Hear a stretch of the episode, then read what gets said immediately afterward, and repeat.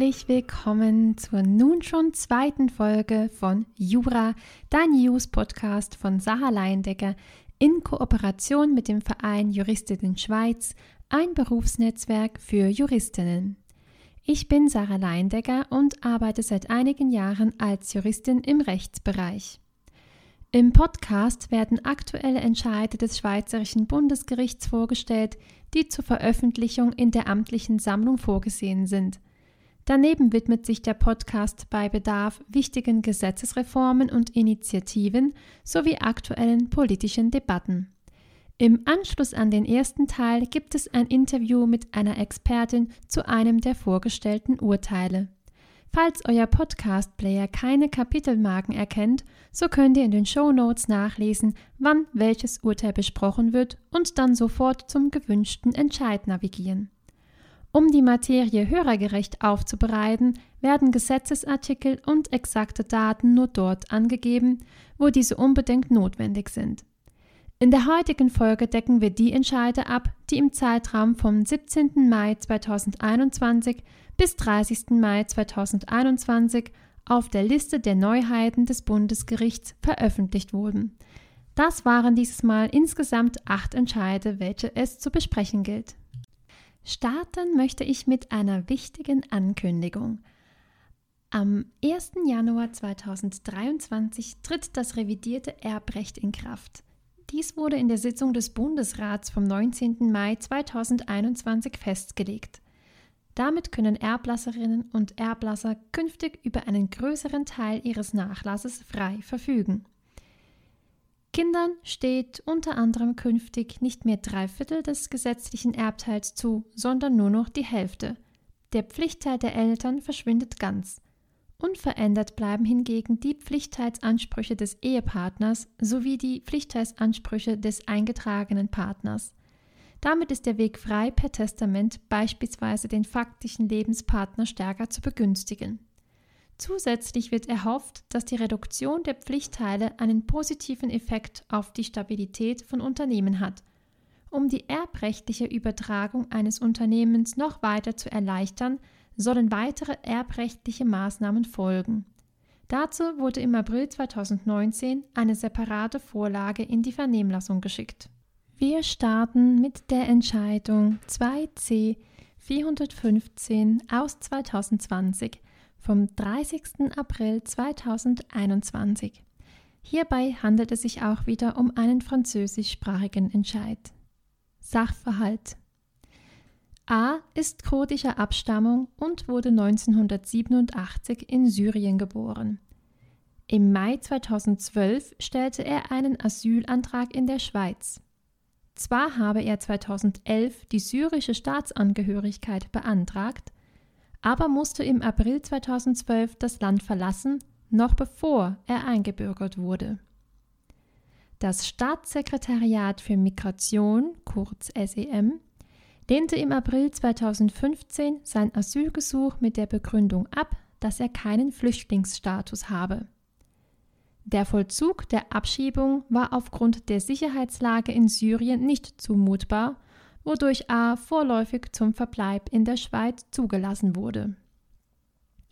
Das Bundesverwaltungsgericht wies die Beschwerde des A gegen den Entscheid des SEM ab.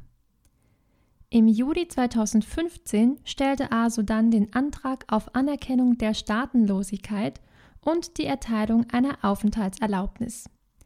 Er sei ohne Ausweispapiere vorläufig in der Schweiz aufgenommen und hätte deswegen nicht nach Syrien reisen können, um die notwendigen Schritte zum Erwerb der syrischen Staatsangehörigkeit zu unternehmen. Nach erfolgter Anhörung lehnte das SEM seinen Antrag mit Bescheid im März 2017 ab. Es stellte sich auf den Standpunkt, dass er die syrische Staatsangehörigkeit vor der Ausreise aus Syrien erhalten habe oder sich nicht ausreichend bemüht hätte, sie vor der Ausreise aus Syrien zu erhalten. Im April 2018 stellte A erneut einen Antrag auf Anerkennung seiner Staatenlosigkeit. Er erklärte, wie das Einbürgerungsverfahren in Syrien stattfinde. Er hätte Syrien definitiv vor der Erreichung der syrischen Staatsangehörigkeit verlassen. Das SEM hingegen teilte mit, dass es seinen Antrag als Wiedererwägungsgesuch gewertet habe und nun schließe. Es gäbe keine neuen Tatsachen, die eine Änderung ihres Entscheids rechtfertigten. Das Bundesverwaltungsgericht wies die Beschwerde von A im März 2020 ab, woraufhin A an das Bundesgericht gelangt. Der Rechtsstreit betrifft die Bestätigung der Ablehnung des zweiten Antrags auf Anerkennung der Staatenlosigkeit durch das Bundesverwaltungsgericht. Das Bundesgericht macht zunächst deutlich, dass Artikel 1 Absatz 1 des Übereinkommens über die Rechtsstellung der Staatenlosen im folgenden Übereinkommen nicht für solche Personen gelte, die formell noch eine Staatsangehörigkeit besitzen, bei denen aber der Herkunftsstaat den Schutz nicht mehr gewährt oder verweigert. Den Status des Staatenlosen erkennen die schweizerischen Verwaltungsbehörden nur dann an, wenn sich die Personen nicht wissentlich ihrer Staatsangehörigkeit haben berauben lassen oder wenn sie nicht alles tun, was von ihnen erwartet wird, um diese zu behalten oder wiederzuerlangen. Da die Staatenlosigkeit teilweise günstiger ist als der Status anderer Ausländer, würde die Staatenlosigkeit nur Personen gewährt, die durch ein Schicksal benachteiligt seien oder sonst in Not geraten würden. Das Bundesgericht kommt daher zu dem Schluss, dass Artikel 1 des Übereinkommens nur auf Personen anzuwenden ist, denen die Staatsangehörigkeit ohne eigenes Verschulden entzogen wurde und die keine Möglichkeit haben, diese wiederzuerlangen. Folglich ist es die Aufgabe des Antragstellers, alle erforderlichen Schritte zu unternehmen, um die Staatsangehörigkeit und die entsprechenden Ausweisdokumente zu erhalten. Das Bundesverwaltungsgericht habe festgestellt, dass der Antragsteller einer kurdischen Minderheit angehöre und für das Einbürgerungsverfahren nach Syrien reisen müsste, um von den syrischen Behörden befragt zu werden. Der Personalausweis würde nur bei einer persönlichen Vorsprache ausgestellt. Das Bundesverwaltungsgericht kam zu dem Schluss, dass dem Antragsteller diese Reise angesichts der Sicherheitslage in Syrien nicht zumutbar war. Zugleich verneinte es jedoch die Staatenlosigkeit. Er hätte auf das Einbürgerungsverfahren warten können, welches im Jahr 2011 eingeleitet worden war. Es hätten keine Fluchtgründe vorgelegen, um die Anerkennung der Flüchtlingseigenschaft zu rechtfertigen. Eine Verfolgung durch den Islamischen Staat hätte auch nicht vorgelegen. Daraus schlussfolgert das Bundesverwaltungsgericht, dass der Antragsteller und Beschwerdeführer sich nicht auf gewichtige persönliche Gründe berufen könne, die seine Ausreise aus Syrien vor Abschluss des Einbürgerungsverfahrens rechtfertigen würden. Das Bundesgericht muss nun prüfen, ob A eine Staatsangehörigkeit besitzt oder ob kein Staat ihn aufgrund seiner Rechtsvorschriften als Staatsangehörigen betrachtet. Ob eine Person eine Staatsangehörigkeit besitzt, wird zum Zeitpunkt der Feststellung ihrer Anspruchsberechtigung nach der Convention Relating to the Status of Stateless Persons in folgenden Konventionen beurteilt. Die Person, die sich in einem Verfahren zur Erlangung der Staatsangehörigkeit befindet, das Verfahren aber noch nicht abgeschlossen hat, kann nicht als Staatsangehöriger im Sinne von Artikel 1 der Konvention angesehen werden. A müsste nach Syrien reisen, um die Fragen der zuständigen Behörden zu beantworten. Das ließe darauf schließen, dass A derzeit nicht die syrische Staatsangehörigkeit besitze. Das Bundesverwaltungsgericht führt hierzu an, dass ein Dekret die Minderheitengruppe der A angehört, automatisch die Staatsangehörigkeit Syriens verleihen würde und alle weiteren Schritte lediglich deklaratorischen Charakter hätten. Dem sei aber nicht so. Weiter genüge ein mögliches Recht auf Einbürgerung nicht, um die Staatenlosigkeit zu versagen, Vielmehr müsse sichergestellt werden, dass die Person ihr Recht auch tatsächlich ausüben kann und die mit der Staatsangehörigkeit verbundenen Rechte in Anspruch nehmen kann. Es wird festgestellt, dass der Personalausweis für viele Verfahren und den Zugang zu Rechten unerlässlich ist. Da A keinen solchen besitze und auch nicht bewiesen werden könne, dass er dennoch die mit der syrischen Staatsangehörigkeit verbundenen Rechte genießen würde, sei nicht davon auszugehen, dass der syrische Staat ihn als einen seiner Staatsangehörigen betrachtet. Weiter prüft das Bundesgericht, ob A sich ohne Grund geweigert hat, die syrische Staatsangehörigkeit zu erwerben. A habe die Staatsangehörigkeit in Syrien viele Monate vor seiner Ausreise beantragt. Hätte sich das Verfahren nicht verlängert, so wäre er vor seiner Ausreise eingebürgert worden. Basierend auf der Chronologie des Geschehens könne A nicht vorgeworfen werden, nicht die von ihm zu erwartenden Anstrengungen unternommen zu haben, um die syrische Staatsangehörigkeit zu erlangen. Das Bundesverwaltungsgericht stellt sich auf den Standpunkt, dass A hätte länger warten können bis zu seiner Ausreise. Es hätte für diese keine triftigen Gründe gegeben.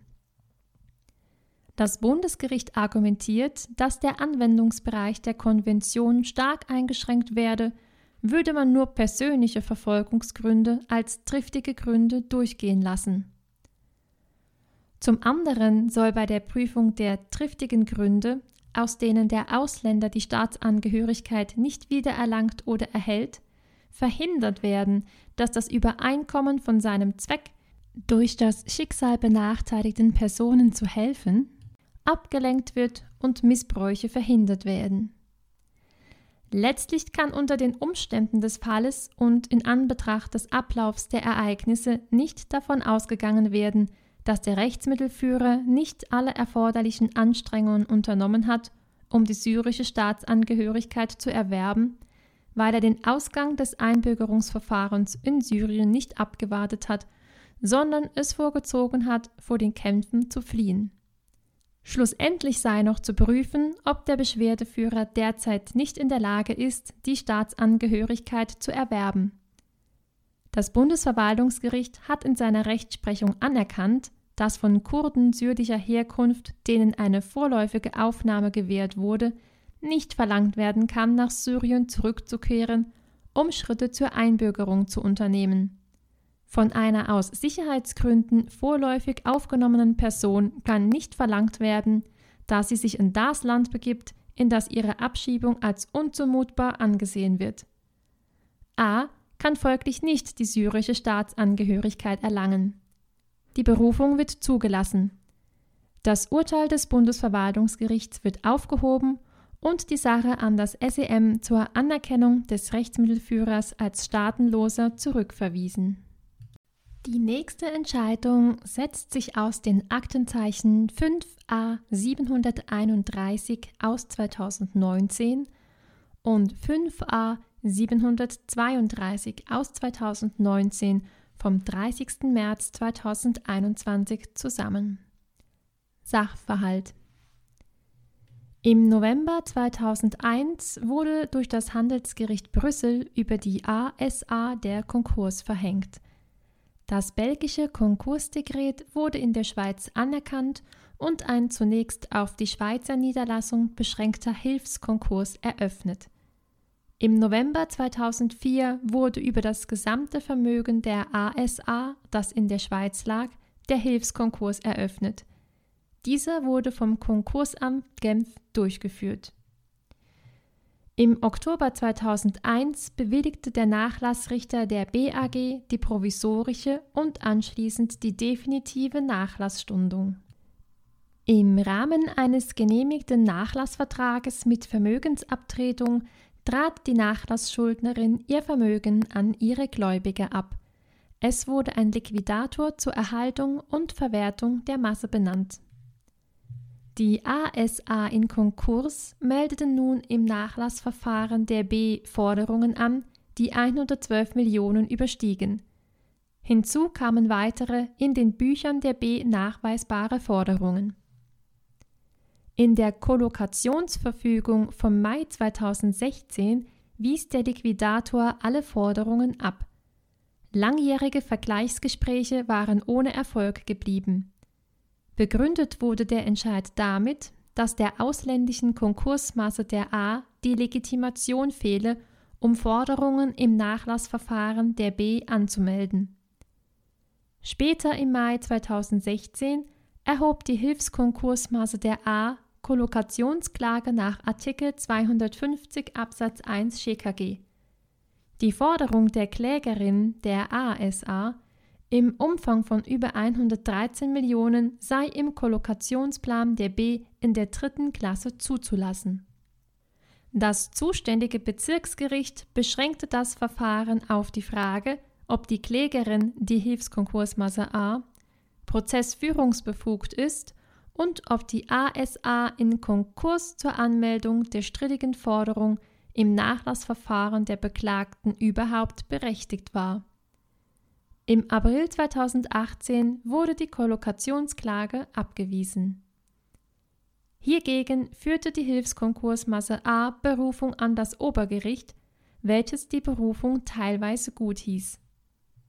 Die Sache wurde in einem bestimmten Umfang an das Bezirksgericht zurückgewiesen und in einem anderen Umfang wurde die Berufung abgewiesen und die erstinstanzliche Klageabweisung bestätigt. Die Hilfskonkursmasse A erhob Beschwerde in Zivilsachen. Das Urteil des Obergerichts sei primär aufzuheben und zur Durchführung eines vollständigen erstinstanzlichen Verfahrens an das Bezirksgericht zurückzuweisen.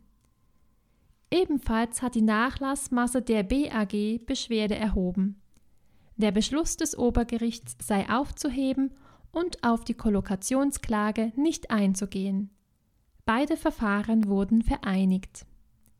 Erwägungen Das Obergericht stellte fest, dass eine ausländische Konkursmasse ohne Anerkennung des ausländischen Konkursdekrets keine Befugnis habe, eine Forderung in einem Schweizer Konkurs einzugehen.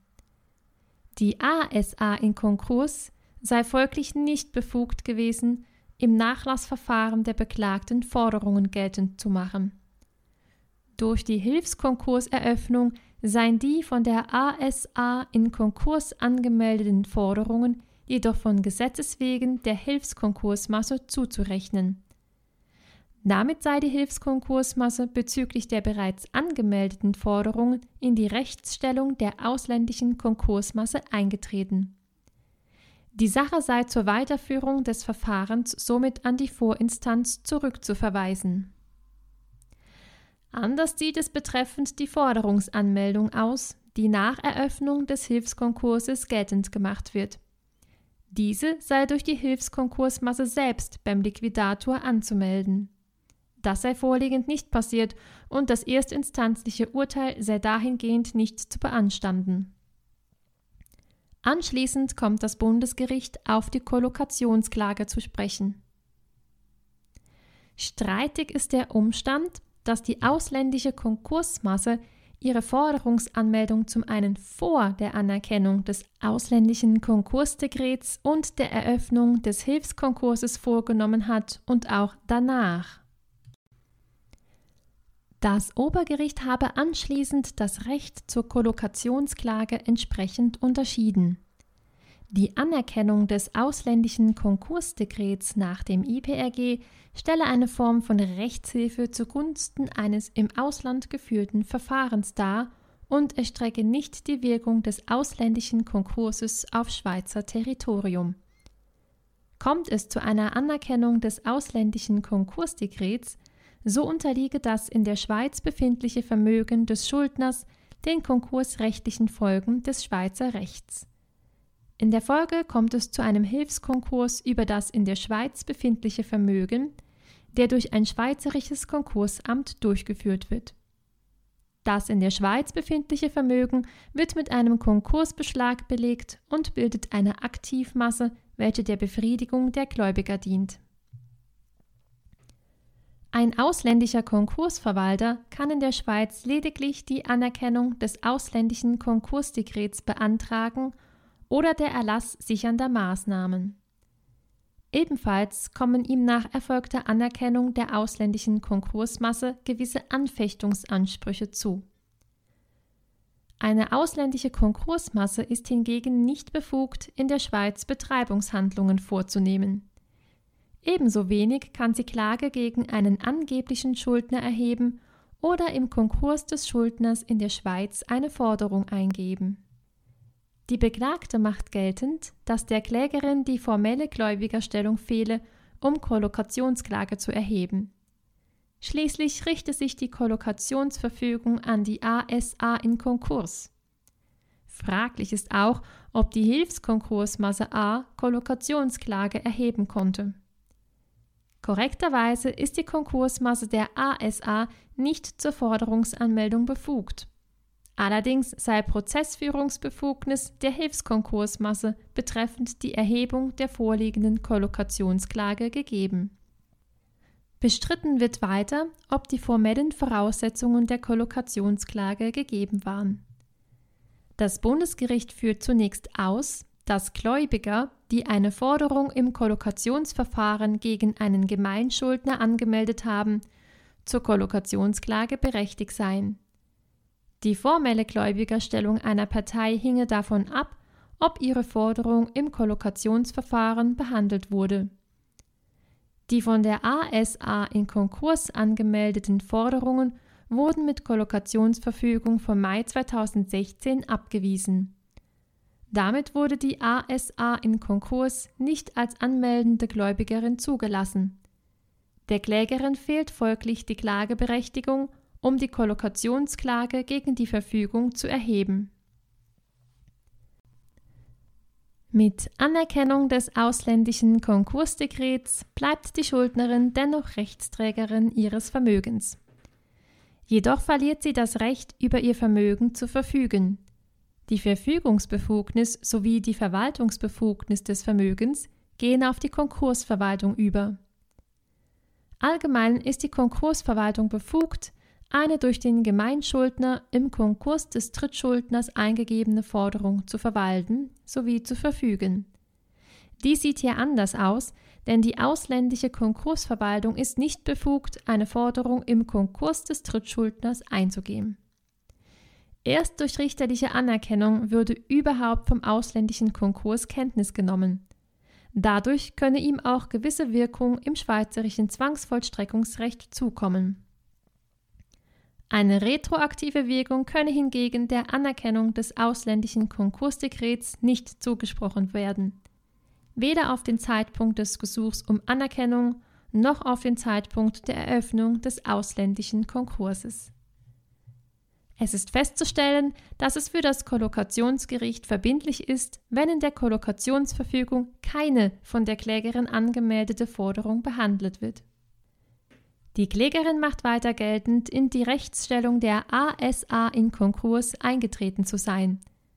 Allerdings sei damit keine nachträgliche Gültigkeit der zuvor in unzulässiger Weise erfolgten Forderungsanmeldung verknüpft. Auch nicht gehört könne die Klägerin dahingehend, dass sie die Gültigkeit der Forderungsanmeldung damit begründet, dass sie lediglich eine Sicherungsmaßnahme darstelle, bis die Anerkennung des belgischen Konkursdekrets erfolge. Die Klägerin würde dahingehend übersehen, dass sichernde Maßnahmen nur vom Richter angeordnet werden. Nicht durchkommt die Klägerin ebenfalls mit ihrem Vorbringen, dass der Liquidator die strittigen Forderungen auch ohne Anmeldung hätte in das Kollokationsverfahren einbeziehen müssen. Schließlich seien diese Forderungen aus den Geschäftsbüchern ersichtlich gewesen. Die Vollständigkeit des Kollokationsplanes ist allerdings nicht Sache des Kollokationsrichters. Dies obliege der Aufsichtsbehörde. Soweit ist die Beschwerde unbegründet. Der Klägerin fehlt die Klageberechtigung, sodass sie die Kollokationsklage gegen die Verfügung des Liquidators nicht erheben kann. Kein Gegenstand des Verfahrens bildet die Forderungsanmeldung der Klägerin vom Juni 2016, die sie nunmehr in eigenem Namen durchgeführt hat. Zusätzlich macht die Klägerin geltend, die Vorinstanz habe das unrechtmäßige Verhalten des Liquidators nicht berücksichtigt. Ebenso ist sie nicht der Meinung, dass Forderungen nach der Eröffnung des Hilfskonkurses durch die Hilfskonkursmasse beim Liquidator des Beklagten angemeldet werden müssen. Das Vorgehen des Liquidators ist nicht Gegenstand der Überprüfung durch das über die Kollokationsklage erkennende Gericht. Nicht streitig ist vorliegend, dass das in der Schweiz befindliche Vermögen des Schuldners nach Anerkennung des bäglichen Konkursdekrets den konkursrechtlichen Folgen des schweizerischen Rechts unterlag. Damit können inländische Forderungen auch nur von der Hilfskonkursmasse geltend gemacht werden. Dies sei vorliegend nicht geschehen. Die Kollokationsklage für die Forderungsanmeldung der ASA in Konkurs sei daher rechtmäßig unterblieben. Die Beschwerde der Nachlassmasse der BSA wird gutgeheißen und auf die Kollokationsklage nicht eingetreten. Die Beschwerde der Klägerin wird abgewiesen. Kommen wir nun zur Entscheidung 8c 538 aus 2020 und 8c 564 aus 2020 vom 30. April 2021. Sachverhalt A arbeitete seit April 2016 in einem 50% Pensum im Außendienst der BAG als Versicherungsberater und war in dieser Eigenschaft bei der Helsana Unfall AG obligatorisch versichert gegen die Folgen von Berufs- und Nichtsberufsunfällen sowie Berufskrankheiten. Zusätzlich arbeitete A bei der ZAG als Teilzeit-Eishockeytrainer und Ausbildner. Ebenso war er Spieler der ersten Mannschaft des Vereins X. Im März 2017 trafen die ZAG und der Verein X die Vereinbarung über die Auflösung des Zusammenarbeitsvertrages. Der Verein X wurde verpflichtet, den Zusatzarbeitsvertrag zum Spielervertrag von A per Mai 2017 zu übernehmen. Der Verein gründete die Y GmbH und übertrug ihr einen Teil seines operativen Geschäfts.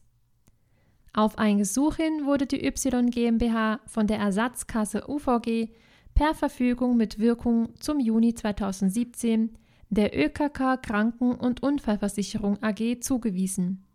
Die Verfügung erwuchs in Rechtskraft. Im August 2017 verletzte sich A bei einem Sturz während eines Eishockeyspiels. Dieser Sturz führte zu einer längeren Arbeitsunfähigkeit. Die ÖKK erbrachte zunächst auch erwartungsgemäß Versicherungsleistungen, verneinte aber im April 2018 ihre Leistungspflicht. Im Zusammenhang mit der Tätigkeit des A als Eishockeyspielers sei kein Arbeitsverhältnis gegeben und somit auch kein Unfallversicherungsschutz. A sowie die Helsana erhoben hiergegen Einsprache, welche im November 2018 abgewiesen wurde. Mit Verfügung von Dezember 2018 forderte die ÖKK die bereits erbrachten Leistungen von der Helsana zurück, die die Forderung ebenfalls im Dezember bestritt. Im April 2018 ersuchte A die Ersatzkasse UVG um Zusprache von Leistungen der Unfallversicherung die im Zusammenhang mit seinem Unfall aus dem August 2017 stünden. Die Ersatzkasse UVG lehnte aber ihre Zuständigkeit im November 2018 ab und bestätigte die Ablehnung mit Einspracheentscheid aus April 2019. Wir haben hier nun zwei Einspracheentscheide gegen die A-Beschwerde erhob. Einmal gegen die Ersatzkasse UVG und den weiteren Einspracheentscheid gegen die ÖKK. Das Sozialversicherungsgericht vereinigte beide Verfahren und wies die Beschwerden gegen den Einspracheentscheid der Ersatzkasse UVG ab und gegen den Einspracheentscheid der ÖKK wurde die Beschwerde gutgeheißen. Die ÖKK sei für die Folgen des Unfalls leistungspflichtig. A beantragt, der angefochtene Entscheid sei aufzuheben und die Ersatzkasse UVG zu verpflichten, ihm die gesetzlichen Leistungen zu zahlen. Die ÖKK beantragt, den angefochtenen Entscheid aufzuheben und festzustellen, dass ihn nicht leistungspflichtig ist, was die Folgen des Unfalls betrifft. Erwägungen A macht geltend, dass er fürchte, ohne Beschwerde zu riskieren, die ÖKK und die Ersatzkasse UVG würden von ihrer Leistungspflicht entbunden. Die ÖKK hingegen vertritt die Auffassung, dass die Helsana, welche ebenfalls Adressatin des Einspracheentscheids war, gegen diesen nicht vorgegangen sei. Damit hätte sie ihre Zuständigkeit als Unfallversicherer bestätigt. A. Fehle das schutzwürdige Interesse am Beschwerdeverfahren. Darauf habe sie bereits die Vorinstanz hingewiesen, doch diese sei nicht darauf eingegangen, wodurch ihr rechtliches Gehör verletzt wurde. Die Vorinstanz hat sich tatsächlich nicht zu den Eintretensvoraussetzungen geäußert. Die ÖKK als auch die beigeladenen Verein X und Y GmbH haben ein schutzwürdiges Interesse des A bestritten. Die Helsana sei leistungspflichtig. Das Bundesgericht stellt fest, dass die Vorinstanz zu Recht auf den Einspracheentscheid eingetreten ist. Es sei von einem Berufsunfall auszugehen und damit scheide eine Leistungspflicht der Helsana aus.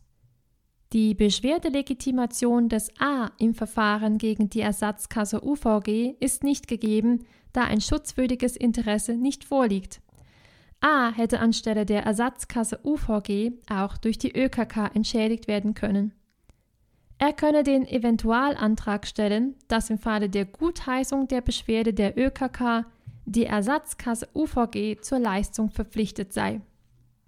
Streitig ist, ob die Vorinstanz Bundesrecht verletzt hat, indem sie die ÖKK zur Leistung verpflichtete und somit für die Folgen des Unfalls nach UVG aufkommen musste.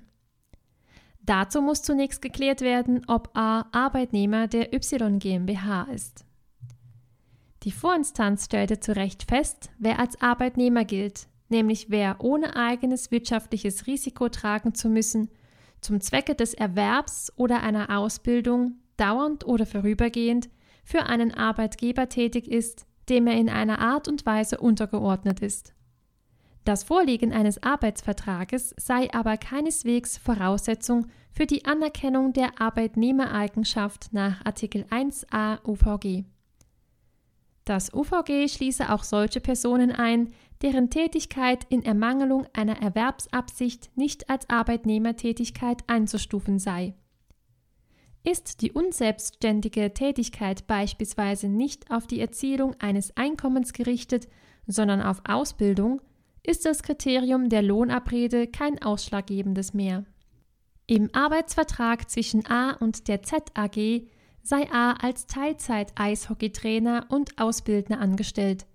Zudem sei er Spieler der ersten Mannschaft des Vereins X. So sei er verpflichtet gewesen, neben seiner Ausbildungstätigkeit auch dem Verein als Spieler zur Verfügung zu stehen. Was seine Tätigkeit als Trainer und als Spieler betrifft, habe es eine Konkurrenzklausel gegeben. Der Spielervertrag war integrierender Bestandteil des Arbeitsvertrags. Im März 2017 sei der Zusatzarbeitsvertrag zum Spielervertrag von der ZAG auf den Verein X übergegangen, welcher einen Teil seines operativen Geschäfts auf die Y GmbH übertragen habe. Die Vorinstanz vertrat die Auffassung, dass der Arbeitsvertrag mit dem Spielervertrag ein Vertragskonglomerat bilde, bei dem die Trainertätigkeit zwingend mit der Spielertätigkeit verbunden sei. A habe ebenfalls in einem gewissen Abhängigkeits- und Unterordnungsverhältnis zur Y GmbH gestanden. Im Mai 2017 sei diese faktisch als alleinige abrechnungspflichtige Arbeitgeberin aufgetreten. Daher kam das kantonale Gericht zu dem Ergebnis, dass die Arbeitgeberschaft aus sozialversicherungsrechtlicher Sicht bei der Y GmbH anzusehen sei. Die Versicherungsunterstellung könne innerhalb des als Arbeitsverhältnis qualifizierten Vertrages nicht auf einzelne Tätigkeiten eingegrenzt werden. Damit stand auch die Spielertätigkeit unter dem Versicherungsschutz der ÖKK, womit der Unfall als Betriebsunfall anzusehen und die ÖKK leistungspflichtig ist. Wir halten hier nochmals kurz fest, die Y GmbH wurde von der Ersatzkasse UVG der ÖKK zugewiesen. Der Verein Hicks hatte keinen Vertrag mit einem Unfallversicherer abgeschlossen. A hat sich bei einem Eishockeyspiel als Spieler verletzt. Strittig ist jedoch, ob A Arbeitnehmer war und wenn ja, ob der Verein oder die Y GmbH Arbeitgeber war. Die Vorinstanz hat korrekt festgestellt, dass es sich beim Trainer- und Spielervertrag um einen zusammengehörigen Arbeitsvertrag handelt. Die von der ÖKK vorgebrachte Unentgeltlichkeit kann nicht überzeugen, da A ein Gehalt ausgezahlt wurde, bei dem nicht zwischen Trainer- oder Spielertätigkeit unterschieden wurde. Zudem war vertraglich eine Siegprämie vereinbart. Das Bundesgericht bejaht ebenfalls die Arbeitnehmereigenschaft im Sinne von Artikel 1a UVG. Damit lag ein Berufsunfall vor. Im nächsten Schritt ist zu klären, wer ab Mai 2017 Arbeitgeberin des A war. Der Zusatzarbeitsvertrag zum Spielervertrag ging von Z auf den Verein X über. Die Vorinstanz macht die Y GmbH als Arbeitgeberin aus, da diese gegenüber den Sozialversicherungen faktisch als alleinige abrechnungspflichtige Arbeitgeberin aufgetreten sei. Arbeitgeber nach Artikel 11 ATSG ist, wer Arbeitnehmerinnen und Arbeitnehmer beschäftigt. Der Lohn ist Grundlage für etwaige Beiträge und Leistungen unter dem Sozialversicherungsgesetz, wodurch Arbeitgeber der ist, der den Lohn ausbezahlt und sozialversicherungsrechtliche Abgaben leistet. Hier ist zu beachten, dass derjenige als Arbeitgeber angesehen werden kann, der die Arbeitnehmenden tatsächlich beschäftigt und entlohnt. Die Y GmbH richtete einen AHV-pflichtigen Lohn aus. Sie rechnete darüber hinaus mit der Ausgleichskasse die Sozialversicherungsbeiträge ab. Auf den Lohnabrechnungen erschien auch ihr Name und nicht der des Vereins. Ebenfalls wurde auch unter anderem die Unfallmeldung durch die Y GmbH vorgenommen. Hinzu kommt, dass die Y GmbH als Nachfolgerin der Z AG gegründet wurde und ihre Eigenschaft als Arbeitgeberschaft durch A nie in Zweifel gezogen wurde. Es ist von einer Vertragsübernahme durch die Y GmbH auszugehen. Die Vorinstanz hat zu Recht die Y GmbH verpflichtet und die Arbeitgeberschaft bejaht. Sie hätte neben der Trainertätigkeit auch die Spielertätigkeit bei der ÖKK versichern müssen. Die ÖKK ist für die Unfallfolgen zuständig und ihre Beschwerde unbegründet und abzuweisen. Weiter geht's mit einer eher etwas außergewöhnlichen Entscheidung 1C 162 aus 2020 vom 16. April 2021. Sachverhalt die Gesellschaft C betreibt in der Gemeinde Oberdorf eine im Jahr 1932 erstellte 300 Meter Schießanlage. 2002 verfügten die zuständigen Behörden für die Schießanlage verschiedene Lärmsanierungsmaßnahmen. So wurde die maximale Anzahl der bewerteten Schießhalbtage und die Pegelkorrektur festgelegt. Die Maßnahmen sollten nach fünf Jahren erneut festgelegt werden. Für die trotz der angeordneten Maßnahmen resultierende Überschreitung der Lärmemissionsgrenzwerte wurde auf fünf Jahre gewisse befristete Erleichterungen zugestanden. 2007 wurde eine erneute Anpassung der maximalen Anzahl der bewerteten Schießhalbtage sowie der Pegelkorrektur vorgenommen. Ebenfalls wurden für etwaige Überschreitungen bis Ende Dezember 2017 Erleichterungen gewährt. Im April 2016 beantragte C die Verlängerung der Erleichterungen unter Beibehaltung der bis Dezember 2017 genehmigten Erleichterungen. Im Dezember 2017 traf die Landwirtschafts- und Umweltdirektion den Entscheid, wie die Bedingungen und Auflagen für die wegen überschrittener Emissionsgrenzwerte notwendigen Sanierungserleichterung der Schießanlage aussehen. Gegen diesen Entscheid erhoben A und B Beschwerde an den Regierungsrat. Sie beantragten, dass es keine Erleichterungen für die Überschreitung der Lärmemissionsgrenzwerte geben sollte und die Schießanlage stillzulegen sei. Eventualiter sei der Schießbetrieb einzuschränken, die Erleichterungen enger zu befristen und die Schießanlage spätestens im Jahr 2025 stillzulegen. Im August 2018 hieß der Regierungsrat die Beschwerde teilweise gut, indem er die bewerteten Schießhalbtage senkte. Im Übrigen wurde die Beschwerde abgewiesen. Die hiergegen erhobene Schwerde wurde abgewiesen, so dass A und B Beschwerde an das Bundesgericht erhoben. Erwägungen Die Beschwerdeführer bewohnen eine in unmittelbarer Nähe der Schießanlage gelegene Liegenschaft, welche im Eigentümer des Beschwerdeführers 1 steht. Aufgrund eines schutzwürdigen Interesses sind sie zur Beschwerde berechtigt. Die Beschwerdeführer machen geltend, dass die Vorinstanz den rechtserheblichen Sachverhalt nicht richtig und in Verletzung ihres Anspruchs auf rechtliches Gehör ermittelt hätte. Hier wird direkt deutlich, dass die Vorinstanz den rechtlich relevanten Sachverhalt in genügender Weise erfasst hat und ohne Willkür sowie ohne Verletzung des rechtlichen Gehörs auf die Abnahme weiterer Beweise verzichten durfte. Eine Verletzung des Grundsatzes des Vertrauensschutzes oder ein treuwidriges Verhalten sind ebenfalls nicht auszumachen. Weiter machen die Beschwerdeführer eine Verletzung von Artikel 14 der Lärmschutzverordnung geltend. Die Erleichterungen für die Schießanlage Hochstetten widerspräche den Bestimmungen. Daher verlangen sie, dass der Betrieb der Schießanlage so einzuschränken sei, dass sich die Anlage an die Lärmemissionsgrenzwerte halten könne. Für den Bau und Betrieb von Schießanlagen ist der Umweltschutz zu berücksichtigen. Lärmemissionen sind so weit zu begrenzen, als dies technisch und betrieblich machbar ist und noch dazu wirtschaftlich tragbar.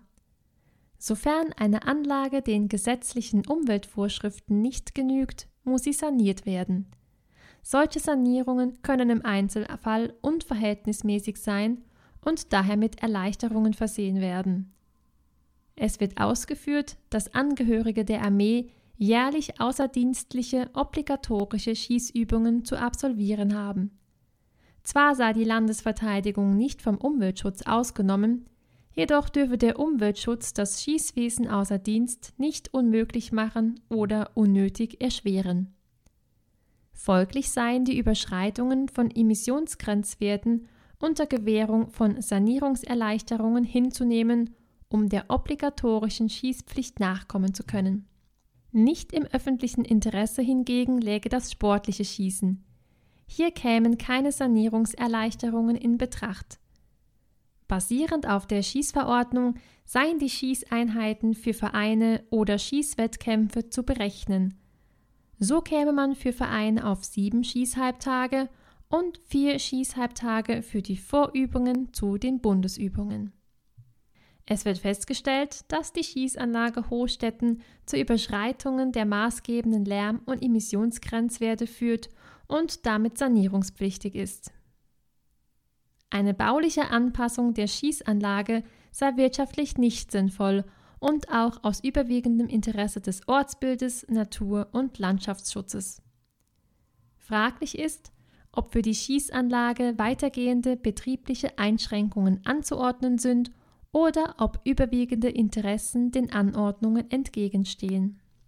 Das Bundesgericht macht deutlich, dass auch die durch anerkannte Schießvereine durchgeführten Trainings Bestandteil des Schießwesens außer Dienst seien und der Landesverteidigung dienen. Es seien nicht per se zivile oder sportliche Schießübungen, für welche Sanierungserleichterungen von vornherein ausgeschlossen wären. Das Bundesgericht betont ebenfalls, dass das öffentliche Interesse am Schießwesen außer Dienst und die damit einhergehende Erfüllung der obligatorischen Schießpflicht besonders zu gewichten sei, indem Überschreitungen der Emissionsgrenzwerte unter Gewährung entsprechender Sanierungserleichterungen hinzunehmen sind, um die obligatorische Schießpflicht zu erfüllen. Freiwillige Schießübungen dienen zwar auch der Landesverteidigung, fallen aber bei den Sanierungserleichterungen weniger stark ins Gewicht. Die Abweisung des Begehrens, dass alle unregelmäßig stattfindende Schießübungen nicht mehr zu gestatten seien, verletze kein Bundesrecht. Nun bringen die Beschwerdeführer vor, dass zumindest ein Teil der Schießanlässe auf anderen Anlagen im Kanton oder außerkantonal verlegt werden sollen. Es ist nicht mehr vorausgesetzt, dass jede Gemeinde über eine eigene Schießanlage verfügt. Der Kanton entscheidet über den Betrieb von Schießanlagen und weist die Vereine den Anlagen zu. Zwar existierten Pläne für eine Gemeinschaftsschießanlage, diese sei aber noch nicht umgesetzt und die Zuweisung der Schützen auf eine andere Schießanlage sei auch nicht möglich, da diese Anlagen ebenfalls die Lärmemissionsgrenzwerte überschreiten würden. Die Befristung der Erleichterungen sei notwendig, um auch außerkantonale Lösungen zu suchen. 2017 wurden im Kanton sechs Schießanlagen auf ihre Lärmbelästigung hin und überprüft und alle Anlagen würden die maßgebende Emissionsgrenzwerte überschreiten. Die Lärmemissionen würden die Emissionsgrenzwerte schon länger überschreiten.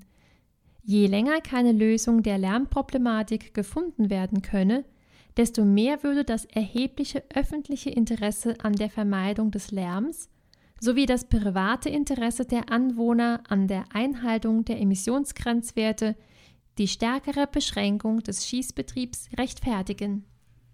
Zwar dürfe die obligatorische Schießpflicht nicht gefährdet werden, die freiwilligen Schießübungen könnten aber sehr wohl beschränkt werden. Dahingehend hatte der Regierungsrat bereits eine Reduktion der Schießhalbtage vorgenommen. Eine weitere Reduktion drängt sich auf, da eine gesunkene Anzahl von Teilnehmern zu verzeichnen und die Dauer der Lärmproblematik beachtlich sei. Die Beschwerde ist dahingehend teilweise gut zu heißen und die Schießhalbtage weiter zu begrenzen. Das obligatorische Schießen muss noch möglich sein. Ebenfalls ist die Durchführung von Vereinstrainings und interne Wettkämpfe noch möglich. Eine Reduktion, wie sie die Beschwerdeführer fordern, ist unter Berücksichtigung des öffentlichen Interesses an der Sicherstellung der Landesverteidigung nicht gerechtfertigt. Die Beschwerdeführer machen geltend, dass die gewährten Sanierungserleichterungen hätten enger befristet werden müssen und die Anlage im Jahr 2025 stillgelegt werden müsste. Da eine allgemeine Bewilligung der Schießanlage nicht Gegenstand des Gesuchs der Beschwerdegegnerin war, ist auf die Stilllegung nicht weiter einzugehen. Übrig bleibt zu prüfen, ob die Sanierungserleichterungen hätten enger befristet werden müssen. Die zurückliegenden gewährten Fristen für Sanierungserleichterungen basierten unter anderem auf der Amortisation der Aufwendungen für bauliche Sanierungsmaßnahmen. Diese seien aber nicht mehr gerechtfertigt. Eine Befristung bis 2027 erscheint als eindeutig zu lang. Gerechtfertigt sei eine Befristung bis 2025. Anschließend sei die Situation durch die zuständigen Behörden neu zu überprüfen. Die Beschwerde ist teilweise gut zu heißen. Die bewerteten Schießhalbtage sind also einzuschränken und der Erleichterungsbescheid bis 2025 zu befristen. Kommen wir nun zu den ganzen strafrechtlichen Entscheidungen, von denen es diese Episode einige gibt. Der folgende Entscheid klingt schon, wie ich finde, fast ein bisschen nach True Crime Podcast. 6b 776 aus 2020 vom 5. Mai 2021. Das Original des Entscheids ist ebenfalls auf Französisch verfasst. Sachverhalt A und B haben 2008 geheiratet. Aus der Ehe gingen drei Kinder hervor. 2017 trennte sich das Paar und B verließ die eheliche Wohnung. Im September 2017 überraschte A gegen 23.45 Uhr seine Frau im Auto, während sie ein intimes Verhältnis mit einer dritten Person hatte. Er zerrte sie halb entkleidet aus dem Auto und forderte kurz darauf, den Inhalt ihres Mobiltelefons einsehen zu können. Gegen 1 Uhr nachts ließ er sie gehen. Als A sich im Haus seiner Frau aufhielt, um auf die gemeinsamen Kinder aufzupassen, entwendete er einen Schlüssel, mit dem er in Abwesenheit seiner Frau in die Wohnung eindrang, eine Hose zerstörte, ein paar Turnschuhe sowie den Ehering und einen Gutschein stahl. 2018 beauftragte A den D gegen Zahlung eine Person zu beseitigen, die sich als B herausstellte. D ließ A in dem Glauben, dass er darauf einging, meldete den Sachverhalt aber im Mai 2018 der Polizei. Im Juni 2019 wurde A der versuchten Anstiftung zum Mord, der einfachen Körperverletzung, des Diebstahls sowie der Sachbeschädigung schuldig befunden. Das Strafgericht verurteilte ihn zu einer Freiheitsstrafe von zehn Jahren nebst einer Geldstrafe sowie die Verordnung einer ambulanten therapeutischen Behandlung. Die Berufung des A wurde mit Urteil vom Mai 2020 zurückgewiesen. A legt gegen dieses Urteil Beschwerde ein. Erwägungen Der Beschwerdeführer wendet sich gegen die Charakterisierung des Tötungsdelikts als Mord sowie gegen die besondere Skrupellosigkeit. Zunächst geht das Bundesgericht näher auf den Mord ein, der sich vom Totschlag dadurch unterscheidet, dass eine besondere Skrupellosigkeit vorliegt. Dies setzt ein besonders schweres Verschulden voraus, das sich ausschließlich aus der Begehung der Tat ableiten lässt. Der Hintergrund oder das Verhalten des Täters unmittelbar nach der Tat ist nur insoweit von Bedeutung, als es in engem Zusammenhang mit der Tat steht und eine Charakterisierung der Persönlichkeit des Täters ermöglicht. Um als Mord eingestuft zu werden, muss sich aber das Fehlverhalten des Täters, seine Abscheulichkeit deutlich von dem eines Totschlägers unterscheiden. A habe D beauftragt, seine Frau umzubringen. Er habe ihn mit Informationen über die Gewohnheiten des Opfers versorgt und deutlich gemacht, dass der Tod wie ein Selbstmord auszusehen habe. Ebenso wurde der Preis und die Zahlungsbedingungen festgelegt. Die Vorbereitungen zogen sich über viele Monate, in denen A nie darum gebeten habe, das Projekt zu stoppen. Dies ließe auf eine große Entschlossenheit deuten. Zu erwähnen ist, dass A weiterhin Zeit mit seiner Familie verbracht hat und das Verhältnis zu seiner Frau sich zwischenzeitlich sogar gebessert hatte. Dies ließe auch auf große emotionale Kälte schließen. Das zeige sich auch im Verhalten gegenüber seinen Kindern, deren psychisches Empfinden er zu keiner Zeit bedacht habe. A wurde vom Psychiater eine narzisstische Persönlichkeitsstörung, dissoziale unreife Züge, eine geringe Frustrationstoleranz sowie geringe Empathiefähigkeit und eine emotionale Kälte nachgesagt.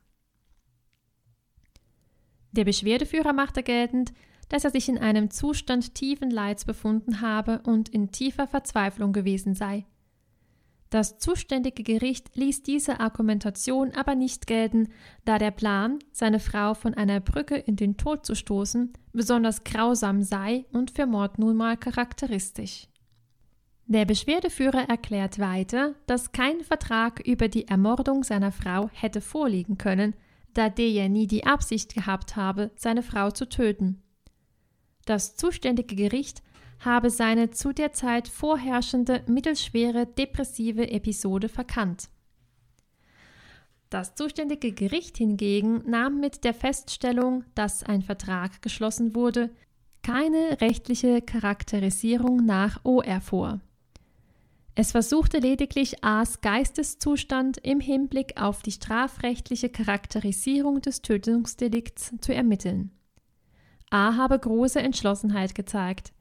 Gleichzeitig habe er zum Opfer eine angenehme Beziehung aufrechterhalten, was auf seinen Mangel an Skrupel hindeute.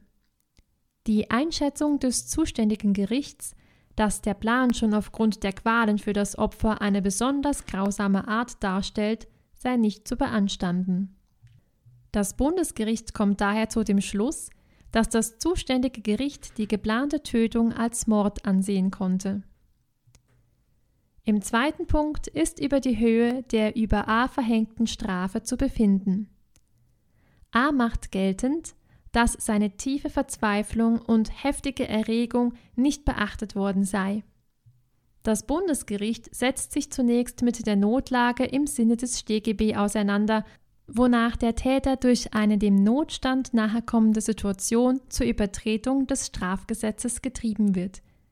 Eine gewalttätige Emotion ist ein besonderer psychischer Zustand, der emotionalen und nicht pathologischen Ursprungs ist und sich manifestiert, wenn der Täter von einem gewalttätigen Gefühl überwältigt wird, das seine Fähigkeit, die Situation richtig zu analysieren oder sich selbst zu kontrollieren, in gewissem Maße einschränkt. Die Umstände müssen die gewalttätige Emotionen entschuldbar machen. Nicht die begangene Tat muss entschuldbar sein, sondern der Zustand des Täters. Unter tiefer Verzweiflung ist ein Gefühlszustand zu verstehen, der sich allmählich über einen langen Zeitraum entwickelt, lange schwelt, bis der Täter völlig verzweifelt ist und keinen anderen Ausweg mehr sieht, als so zu handeln, wie er es tut. Vorliegend sei schwer nachzuvollziehen, wie ein Tötungsdelikt eine Lösung für die eheliche Situation hätte sein können. Es liegt ein offensichtliches Missverhältnis zwischen dem durch die Tat zu beschädigenden Rechtsgut und den Gründen für deren Verletzung vor. Der Beschwerdeführer verkenne, dass die besondere Skrupellosigkeit keinen Raum für eine Schuldminderung lässt. Weiter habe das zuständige Gericht ignoriert, dass der angestrebte Erfolg noch weit entfernt gelegen habe. Er hätte nicht damit gerechnet, dass das angedachte Ergebnis erzielt wird. Der Versuch nach Artikel 22 StGB sieht die Strafmilderung vor, wenn das Verbrechen oder Vergehen noch nicht vollendet ist. Hier habe das zuständige Gericht aber diesen Umstand keineswegs außer Acht gelassen. Es sei berücksichtigt worden, dass die Anstiftung nur in zweiter Linie erfolgt sei, da der Beschwerdeführer sich an einen Mittelsmann gewandt habe, der das gewünschte Ergebnis nicht verwirklichen wollte. Die Anstiftung selbst habe also nicht gefruchtet. Subjektiv sei aber zu berücksichtigen, dass der Beschwerdeführer über Monate an seiner kriminellen Absicht festgehalten habe. Seine Schuld in Bezug auf die Anstiftung zum Mord blieb also hoch. Allerdings genügt in diesem Zusammenhang der Hinweis, dass die erschwerenden oder mildernden Umstände, die die Erweiterung des Rechtsrahmens nach oben oder unten gerechtfertigt haben, nicht erneut eine Erhöhung oder Herabsetzung der Strafe innerhalb des erweiterten Rechtsrahmens rechtfertigen können. Dennoch kann die Strafbehörde andererseits das besondere Ausmaß, in dem sich diese Umstände im konkreten Fall verwirklicht haben, berücksichtigen und daraus Rückschlüsse auf das Strafmaß ziehen. Dahingehend ist die Beschwerde unbegründet. Der Beschwerdeführer rügt ebenfalls die Strafzumessung, er sei ein hart arbeitender, sozial gut integrierter Vater. Die Entscheidung des zuständigen Gerichts sei zu kurz begründet, habe seine persönliche Situation nicht erwähnt, sowie seine prekäre finanzielle Situation außer Acht gelassen, von den Auswirkungen des Urteils auf seine Zukunft ganz zu schweigen. Die zehnjährige Freiheitsstrafe sei daher nicht im Interesse der Kinder oder ihrer Mutter und würde ihn von der Arbeitswelt abschneiden. Gemäß Artikel 47 des StGB bestimmt das Gericht das Strafmaß auf der Grundlage der Schuld des Täters. Er soll den Hintergrund und die persönlichen Umstände des Täters sowie die Auswirkungen der Strafe auf seine Zukunft berücksichtigen.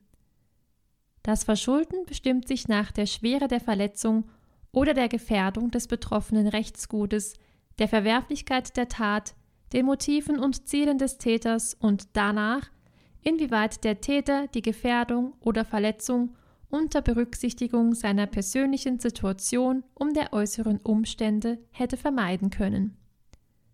Bei der subjektiven Betrachtungsweise werden die Intensität des kriminellen Vorsatzes und die Motivationen und Ziele des Täters berücksichtigt. Das zuständige Gericht habe darauf hingewiesen, dass sein Leidenszustand als eher gewöhnliche Umstände anzusehen sei. Außerdem sei eine leichte Herabsetzung der Strafbarkeit im Sinne der einfachen Körperverletzung, Nötigung, Entführung und beim Diebstahl erfolgt. Insgesamt kann der Beschwerdeführer keinen Umstand aufzeigen, den das zuständige Gericht übersehen hat. Zusammenfassend lässt sich dem Vorbringen des Beschwerdeführers nicht entnehmen, dass das zuständige Gericht zu Unrecht unerhebliche Umstände berücksichtigt oder bundesrechtlich maßgebende Umstände außer Acht gelassen hat. Die Beschwerde wird zurückgewiesen, soweit sie zulässig ist. Weiter geht's mit der Entscheidung 6b 1308 aus 2020 vom 5. Mai 2021. Das Urteil ist im Originaltext auf Französisch. Sachverhalt. A arbeitete als Vorarbeiter und Leiter einer Baustelle. Im Oktober 2015 führten die Bauarbeiten auf einer Baustelle zu einer Arbeitskonfiguration. Dies hatte zur Folge, dass eine ordnungsgemäße Befüllung der Schaufel eines Vorladekippers nicht mehr gewährleistet war. Daraufhin ließ A weder die Arbeiten einstellen, noch kontaktierte er den Projektleiter für weitere Anweisungen. Stattdessen bat er C, den Vorladekipper im Vorwärtsgang abzusenken, um die Schaufel näher an den Bagger zu bringen. Das sollte das Beladen erleichtern, obwohl dadurch die Einsatzgrenzen der Maschine überschritten wurden. A erhöhte ebenfalls die Neigung der Rampe vor den Rädern des Vorladekippers, um das Beladen zu erleichtern. Dadurch wurde das Heck des Vorladekippers angehoben. C wurde herausgeschleudert, die Maschine kippte um und begrub C unter sich. Der Vorladekipper fiel auch genau dorthin, wo Minuten zuvor ein anderer Arbeiter mit seinem Bagger gestanden hat. C erlitt Frakturen des Beckens, dreier Rippen und verlor einen Teil seines Darms. Er lag sechs Wochen im Koma und trägt bleibende Schäden davon. Das Polizeigericht verurteilte im November 2019 den A wegen fahrlässiger schwerer Körperverletzung und fahrlässiger Verletzung von Bauvorschriften zu einer Geldstrafe von 300 Tagessätzen a 30 Franken sowie einer zweijährigen Bewährung. Mit Urteil von Juli 2020 hat die strafrechtliche Berufungsinstanz des Kantons Watt über die von A eingelegte Berufung entschieden. Der Entscheid wurde dahingehend abgeändert, dass A zu einer Geldstrafe von 180 Tagessätzen zu je 30 Franken verurteilt wurde und eine zweijährige Bewährung ausgesetzt wurde. Die zuständige Staatsanwaltschaft erhebt gegen das Urteil vom Juli Beschwerde in Strafsachen und beantragt hauptsächlich das Urteil abzuändern, die Beschwerde von A abzuweisen und das Urteil aus November 2019 zu bestätigen. Erwägungen Die Beschwerdeführerin rügt zum einen die Geldstrafe von 180 Tagessätzen.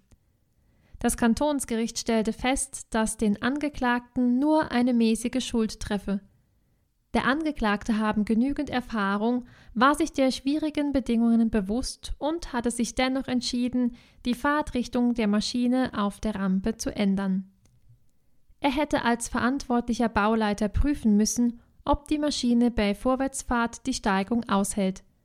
Noch dazu habe er die Weigerung eines Arbeiters, die Aushubarbeiten nicht auf der angeordneten Art und Weise auszuführen, berücksichtigen müssen und auf die Risiken aufmerksam werden. Der Angeklagte habe die Risiken noch weiter erhöht und sich nicht die Zeit genommen, die verursachte Gefahr abzuschätzen. Hier liegt eine Kombination von Verstößen vor. Dem Angeklagten sei aber zugute zu halten, dass er nach dem Unfall dem Opfer direkt zur Hilfe kam, dass schwierige Arbeitsbedingungen herrschten und die mangelnden Mittel, die den Arbeitern zur Verfügung standen. Die Vorinstanz vertrat die Ansicht, dass eine Geldstrafe ausreichend sei. Basierend auf den damals geltenden Artikel 34 Absatz 1 StGB kam man auf eine Geldstrafe von 300 Tagen. Das Kantonsgericht hingegen war der Auffassung, dass die seit 1. Januar 2018 geltende Fassung ausreichend sei und kam auf eine Geldstrafe von 180 Tagen. Die Beschwerdeführerin kritisiert, dass nicht zuerst die Höhe der Strafe bestimmt wurde und anschließend die Strafe umgerechnet wird in eine Geld- oder Freiheitsstrafe. Weiter sei der Grundsatz der Lex Meteor zu beachten, der es nicht erlauben würde, die fragliche Strafe zu reduzieren, nur um Artikel 34 Absatz 1 StGB zu entsprechen. Gemäß Artikel 47 StGB bestimmt der Richter das Strafmaß auf der Grundlage der Schuld des Täters. Nach der Rechtsprechung sind die Kriterien für die Wahl der Strafe dieselben wie die für das Strafmaß. Die Angemessenheit einer bestimmten Strafe spielt eine wichtige Rolle. Für die Bestimmung der Art der Strafe nach Artikel 47 StGB sei auf das Verschulden des Täters abzustellen, wohingegen das Bundesgericht in einem anderen Entscheid darauf abstellte, dass das Verschulden des Täters für die Wahl der Strafe nicht ausschlaggebend sei.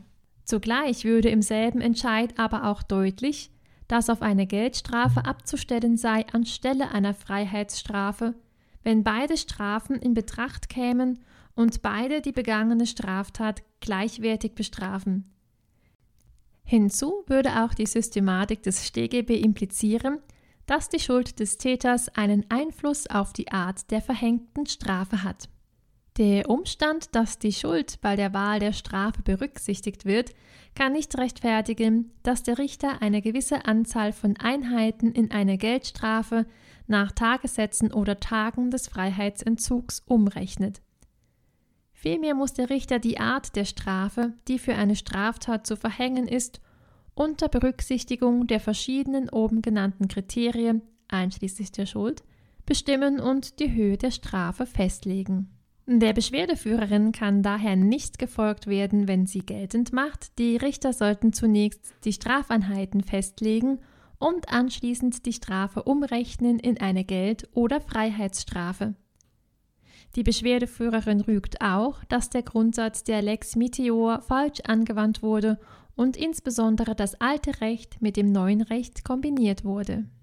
Artikel 2 Absatz 1 StGB gilt nur für Taten, die nach dem Inkrafttreten begangen wurden.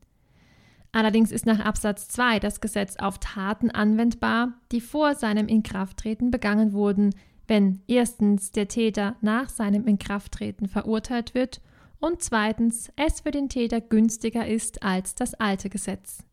Daraus folgt, dass das zum Zeitpunkt der Begehung der Tat geltende Recht grundsätzlich angewendet wird, es sei denn, dass das neue Recht für den Täter günstiger ist. Fraglich ist, wie festzustellen ist, welches Recht günstiger ist. Dafür muss das alte und neue Recht sowie die Ergebnisse für einen konkreten Fall miteinander verglichen werden. Das alte und das neue Recht dürfen nicht miteinander kombiniert werden. Kommen beide Gesetze zum gleichen Ergebnis, ist das alte Recht anwendbar. Das Bundesgericht hat in diesem Zusammenhang noch keine Stellung bezogen. In seiner Botschaft zur Reform des Strafrechts erklärt der Bundesrat, dass mit dem neuen Artikel 34 StGB der Anwendungsbereich der Geldstrafe reduziert und folglich derjenige der Freiheitsstrafe erhöht werden soll. Das Kantonsgericht habe in seiner Begründung keinen Vergleich zwischen altem und neuem Recht durchgeführt. Im Anschluss an den Verhandlungsrichter, der das alte Recht angewandt hatte, stellte es fest, dass eine Geldstrafe, die nach dem im Jahr 2015 geltenden Recht 300 Tagessätze betragen konnte, ausreichend war, um das Verhalten des Beschwerdeführers zu bestrafen. Es hat dann das neue Gesetz angewandt, um die Höhe der Geldstrafe von 300 auf 180 Tage zu reduzieren. Damit hat das Kantonsgericht das alte und das neue Recht kombiniert, was nicht zulässig ist. Die Berufung ist zugelassen und das angefochtene Urteil aufzuheben und die Sache zur neuen Entscheidung an das Kantonsgericht zurückzuverweisen. Auch die nächste Entscheidung ist im Originaltext auf Französisch. 6b 378 aus 2020 vom 5. Mai 2021. Sachverhalt der ledige und kinderlose A wurde 1988 in Algerien geboren und kam von dort im Jahr 2010 in die Schweiz, ohne ein Asylgesuch gestellt zu haben. A hat keinen Beruf und kein Handwerk erlernt. Zudem ist er heroinabhängig. Im Juni 2015 erging gegen ihn ein Einreiseverbot in die Schweiz, welches vom Dezember 2015 bis April 2020 gültig war. Zudem erging ein Verbot für das Zentrum der Stadt Genf zwischen März 2018 und 2019. Dieses Verbot enthielt den Zusatz, dass a das Gelände der C, ein Injektionsraum für Drogensüchtige, betreten durfte. Im Mai 2018 wurde die Ausweisung für einen Zeitraum von fünf Jahren für A angeordnet. Im Dezember 2018 wurde A in der Nähe des Injektionsraumes gesichtet und verhaftet. Seit März 2010 wurde A in 20 Fällen wegen verschiedener Delikte zu einer Freiheitsstrafe von 180 Tagen sowie einer Geldstrafe von 300 Franken wegen Zuwiderhandlung gegen das Betäubungsmittelgesetz verurteilt. Mit Urteil vom August 2019 befand das zuständige Polizeigericht A des Verweisungsbruchs nach Artikel 291 Absatz 1 StGB sowie der Missachtung der Ein- oder Ausgrenzung nach Artikel 119 Absatz 1 des Ausländer- und Integrationsgesetzes für schuldig. Er wurde unter Berücksichtigung der verbüßten Untersuchungshaft zu einer Freiheitsstrafe von sechs Monaten verurteilt. Die Berufung des A wurde im Februar 2020 zurückgewiesen. A hat beim Bundesgericht Beschwerde eingelegt und beantragt, das angefochtene Urteil aufzuheben und ihn von der Straftat der Missachtung der Ein- oder Ausgrenzung freizusprechen. Erwägungen Der Beschwerdeführer macht geltend, dass die Beurteilung des Sachverhalts willkürlich sei. Ein Entscheid ist nicht schon deshalb willkürlich, weil er fragwürdig oder gar kritikwürdig erscheint. Er muss nicht nur in seiner Begründung, sondern auch in seinem Ergebnis offensichtlich unhaltbar sein. Das Kantonsgericht sah es als erwiesen an, dass sich der Beschwerdeführer im Dezember 2018 trotz des geltenden Einreiseverbots zu Unrecht in der Nähe der Räumlichkeiten der C aufgehalten hat. Zwar sei es ihm gestattet, diese Räumlichkeiten zwecks der sicheren Umgebung für den Konsum von Betäubungsmitteln aufzusuchen, jedoch sollte gerade verhindert werden, dass sich der Beschwerdeführer in der Stadt Genf aufhält oder dorthin zurückkehrt, um Straftaten zu begehen. Der Beschwerdeführer macht geltend, dass er das Recht hatte, den Injektionsraum C aufzusuchen. Ebenfalls war er der Meinung, dass das Verbot abgelaufen sei. Das Kantonsgericht konnte dennoch ohne Willkür davon ausgehen, dass sich der Beschwerdeführer zwecks des Kaufs von Drogen in der Verbotszone aufhielt. Weiter rückt der Beschwerdeführer, dass das Kantonsgericht Bundesrecht verletzt habe. Es habe den Straftatbestand des Verweisungsbruchs nach Artikel 291 StGB und den Straftatbestand der Missachtung der Ein- oder Ausgrenzung nach Artikel 119 des Ausländer- und Integrationsgesetzes als konkurrierend angesehen. Er hingegen ist der Meinung, dass der Verweisungsbruch die Missachtung der Ein- oder Ausgrenzung absorbiert. Folglich müsse er der Missachtung der Ein- oder Ausgrenzung freigesprochen werden. Eine unvollkommene Gesetzeskonkurrenz liegt vor, wenn, wie im Fall der Spezialität, die Legaldefinition einer Spezialvorschrift alle Tatbestandsmerkmale einer allgemeinen Vorschrift in sich enthält oder wenn, wie im Fall der Absorption, eine der beiden in Frage stehenden Vorschriften die andere, wenn nicht sogar alle ihre Tatbestandsmerkmale, so doch zumindest in ihren wesentlichen Elementen der Schuld und Rechtswidrigkeit so umfasst, dass die letztere Vorschrift die erstere absorbiert. Bei einem unvollkommenen Zusammentreffen zweier Straftaten wird der Täter, auch wenn er alle objektiven und subjektiven Voraussetzungen erfüllt hat, nur für eine der beiden Straftaten oder im Falle der Absorption nur für die absorbierende Straftat verurteilt. Es stellt sich daher die Frage, ob Artikel 291 StGB als Sonderregelung im Verhältnis zu Artikel 119 Ausländer- und Integrationsgesetz anzusehen ist oder als eine diese absorbierende Vorschrift. Es ist zu prüfen, ob die Bedeutung und der Wortlaut von Artikel 291 StGB alle Aspekte der Taten abdecken, derer sich der Rechtsmittelführer schuldig gemacht hat. Artikel 291 StGB setzt Folgendes voraus eine Entscheidung zum Ausschluss, die Übertretung der Entscheidung und Vorsatz.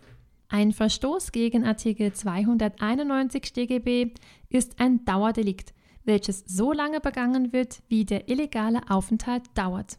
Artikel 291 ist weiter nur auf eine Person anwendbar, die gegen eine Ausweisungsverfügung verstößt, was nicht der Fall ist, wenn gegen den Täter eine Zurückweisung, Abschiebung, ein Einreiseverbot oder die Nichtverlängerung einer Aufenthaltserlaubnis verhängt wurde. Liegt keine Ausweisung vor, findet Artikel 115 des Ausländer- und Integrationsgesetzes Anwendung, welcher nach der Lehre mit dem in Artikel 291 StGB strafbaren Verhalten identisch ist. Folglich erfüllt eine Person, die einen Verstoß nach Artikel 291 StGB begeht, auch den Tatbestand des illegalen Aufenthalts nach Artikel 115 des Ausländer- und Integrationsgesetzes, also einen Tatbestand, der zu Artikel 291 StGB subsidiär ist. Weiter sei zu unterscheiden zwischen einem Verstoß gegen ein verhängtes Aufenthaltsverbot im Zusammenhang mit der Durchführung einer Abschiebung und dem Verstoß gegen ein Aufenthaltsverbot, das wegen eines Verhaltens verhängt wurde, das die öffentliche Sicherheit und Ordnung stört. Der Zweck einer Fernhalteverfügung ist es, die betroffene Person von einem bestimmten Gebiet fernzuhalten. Wird allerdings im Zusammenhang mit dem Vollzug einer Weg- oder Ausweisung eine Fernhalteverfügung verhängt, kommt deren Nichtbefolgung einem Verstoß gegen die Ausweisungsverfügung gleich. Artikel 291 StGB schützt demnach primär die Vollstreckung von Ausweisungsentscheidungen der Justiz- und Verwaltungsbehörden. Folglich ist nicht das gleiche Rechtsgut bei den in Betracht kommenden Straftatbeständen gegeben. Weiter weist das Kantonsgericht darauf hin, dass eine Person durchaus auch ohne Fernhalteverfügung ausgewiesen werden kann oder umgekehrt da eine Fernhalteverfügung den Zugang zu einem bestimmten Ort verbietet, um die Begehung bestimmter Straftaten zu verhindern, während ein Verstoß gegen das Verbot die Nichtbefolgung einer richterlichen Ausweisungsverfügung sanktioniert. Eine Absorption von Artikel 119 des Ausländer- und Integrationsgesetzes durch Artikel 291 StGB liegt nicht vor. Vorliegend hat sich der Beschwerdeführer in der Schweiz aufgehalten, obwohl seine Ausweisung für einen Zeitraum von fünf Jahren angeordnet war. Zudem erhielt er ein Betretungsverbot für den Innenstadtbereich der Stadt Genf. Dieses Verbot wurde auf das Verhalten des Beschwerdeführers gestützt, welches die öffentliche Sicherheit und Ordnung in Genf gefährde oder störe. Folglich war die Maßnahme auf Artikel 74 Absatz 1 Litera a Ausländer- und Integrationsgesetz gestützt. Der Verstoß gegen Artikel 119 des Ausländer- und Integrationsgesetzes ergibt sich aus der Verletzung des Verbots, das dem Schutz der öffentlichen Sicherheit und Ordnung dient und nicht etwa aus der Durchführung der Ausweisung. Das Bundesgericht kommt zu dem Ergebnis, dass der Beschwerdeführer nach beiden Normen verurteilt werden könne. Die Beschwerde ist zurückzuweisen. Kommen wir nun zur letzten Entscheidung 1b 446 aus 2020 vom 27.04.2021. Im Kern geht es darum, dass Mietervereinigungen im Strafverfahren nur in sehr beschränkten Ausnahmefällen als Klägerin auftreten können. Das Original des Entscheids ist nochmals auf französischer Sprache verfasst und dieser Entscheid wird gleich im Anschluss mit einer Expertin diskutiert. Sachverhalt Im Februar 2019 erstattete der Mieterverband Asloka eine Strafanzeige wegen Urkundenfälschung im Amt sowie wegen Erschleichung einer falschen Beurkundung. So sei in einer notariellen Urkunde eines Genfer Notars aus dem Jahr 2019 festgehalten worden, dass das betreffende Gebäude ab dem Zeitpunkt der Errichtung wie eine Baute mit Stockwerkseigentum zu behandeln sei. Der Weiterverkauf der Wohnungen wäre separat möglich gewesen. Gegen einige dieser Verkäufe ist die Asloka im Verwaltungsverfahren vorgegangen. Die Eigentümergesellschaft BSA verlangte dahingehend eine Entschädigung für die Verzögerung der Transaktionen. Tatsächlich unterlag das Gebäude aber keiner Regelung, die dem Stockwerkeigentum ähnlich ist. Die Verkäufe hätten demnach nicht genehmigt werden dürfen. Die BSA reichte gegen Asloka Strafanzeige wegen Beleidigung, Verleumdung sowie übler Nachrede ein. Asloka wurde weiter aufgefordert, ihren Status als Zivilpartei im Verfahren betreffend die Urkundenfälschung im Amt zu bestimmen. Asloka erklärte, dass sie sich im Verwaltungsverfahren als Geschädigte sehe. Weiter sei sie auch Opfer, da sich gegen sie die Klage wegen Ehrverletzung richte. Zudem sehe sie sich als Garantin des Loi concernant la démolition, la transformation et la rénovation des maisons d'habitation en sein qu'est l'utilisation de logements à d'autres fins que l'habitation, kurz LTDR. Im April 2020 wurde Asloka der Status als Beschwerdeführerin abgesprochen. Die Staatsanwaltschaft führte aus, dass Asloka keine Verbindung zu dem Gebäude hätte oder der notariellen Urkunde. Das Interesse sei lediglich indirekt. Ihr anerkanntes Beschwerderecht nach dem LDTR sei für das Strafverfahren nicht von Belang. Ihr einziges Interesse bestehe im Zivilverfahren gegen die BSA. Das Verfahren der BSA gegen Asloka wegen Beleidigung und Verleumdung wurde gleichentags bis zum Ausgang des Verfahrens betreffend die Urkundenfälschung im Amt ausgesetzt. Asloka wehrte sich gegen beide Entschlüsse der Staatsanwaltschaft im gleichen Schreiben. Die Beschwerdekammer hat dennoch getrennt entschieden. Die Beschwerde gegen Aussetzung des Verfahrens wurde abgewiesen. In einer zweiten Entscheidung wies die Berufungskammer die von Asloka eingereichte Beschwerde gegen den Beschluss, mit dem ihr die Klagebefugnis verweigert wurde, zurück. Schließlich sei sie durch die Vorlage der notariellen Urkunde, die den Einzelverkauf der Wohnungen ermöglicht habe, nicht unmittelbar beeinträchtigt worden. Die Zivilklage sei nicht unmittelbar auf diese notarielle Urkunde gestützt.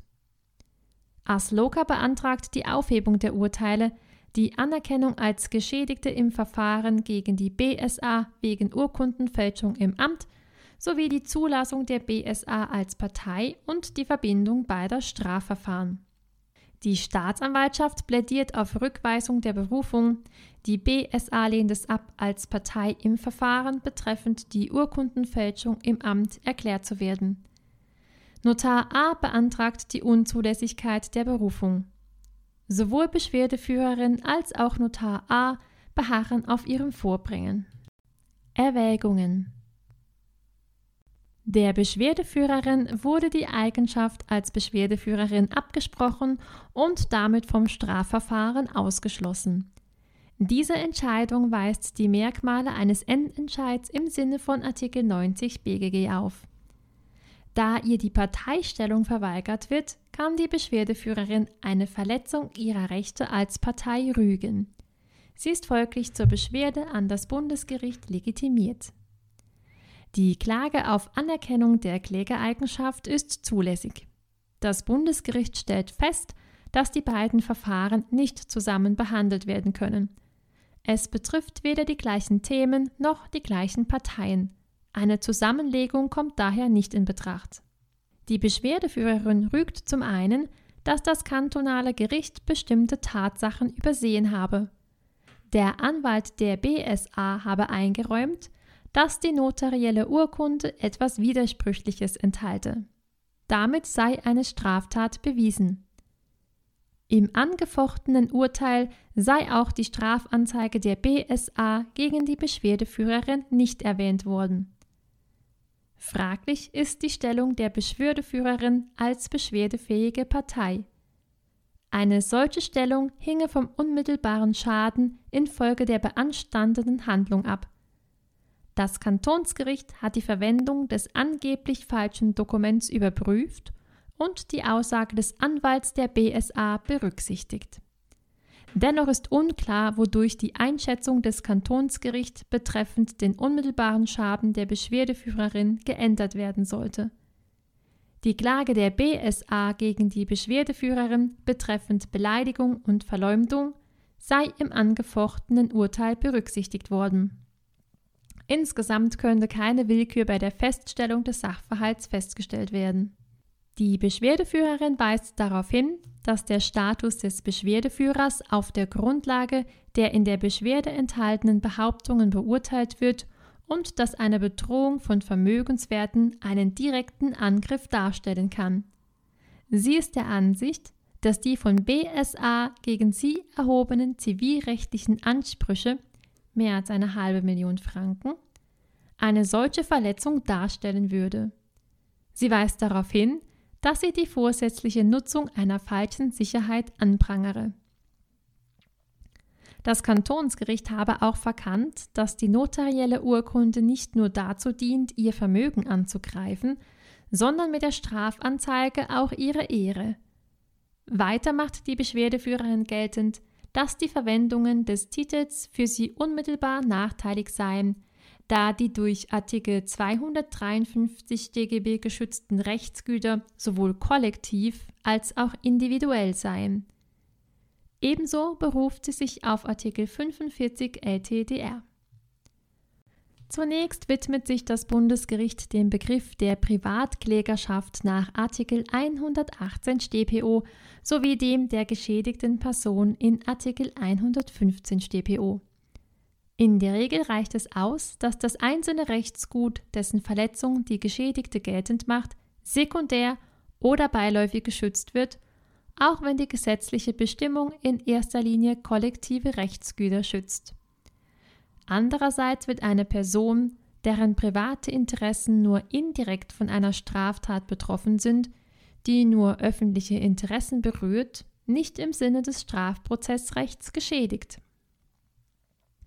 Um unmittelbar betroffen zu sein, muss die Geschädigte auch einen Schaden erleiden, der in direktem kausalen Zusammenhang mit der verfolgten Straftat steht. Personen, die einen mittelbaren oder indirekten Schaden erleiden, werden daher nicht geschädigt und sind Dritte, denen keine Parteistellung im Strafverfahren zukommt. Das ist der Fall bei einer Person, die Beschwerde nach Artikel 301 StPO eingereicht hat und der keine anderen Verfahrensrechte zustehen, außer über die ergriffenen Maßnahmen informiert zu werden. Artikel 104 Absatz 2 StPO gewährt dem Bund und den Kantonen das Recht, weiteren Behörden volle oder beschränkte Parteirechte einzuräumen, sofern diese öffentlichen Interessen zu wahren haben. Der Gesetzgeber hat aber davon abgesehen, Vereinen, deren Zweck die Wahrung allgemeiner Interessen ist, Parteistellung zu gewähren. Unter Umständen können aber auch gewisse Vereine als Geschädigte anerkannt werden, auch wenn ihre Interessen nicht unmittelbar verletzt sind. Voraussetzung ist hierfür die Beschwerdefähigkeit nach Artikel 115 Absatz 2 StGB. Dieser Status wird aber nur in Ausnahmefällen anerkannt.